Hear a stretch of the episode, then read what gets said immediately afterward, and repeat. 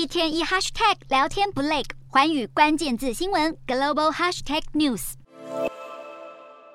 多间外国电视台的新闻主播口中讲着台湾，因为十一月二十六日我国举行九合一选举，蓝天绿地如何转变？国际社会睁大眼睛看。英国广播公司 BBC 报道，陈时中宣布败选，蒋万安赢得最重要的台北竞选。日经亚洲则写道，台湾的在野党国民党重新夺回台北的关键选举战场。而路透社标题写下，台湾的反对党在地方选举大获全胜，总统的中国威胁论失败了。国际媒体都在聚焦，在中国对台湾的恫吓下，我国会怎么选？更从台湾感叹起曾经的东方之珠，并且采访一名被取消资格、现在移居台湾的香港前议员，羡慕我国能民主选举，能透过手中的一票参与国家的未来，是不少人民遥不可及的梦想。而我国已透过选票表达心声。无论选举结果如何，国际社会正密切关注台湾下一步的发展。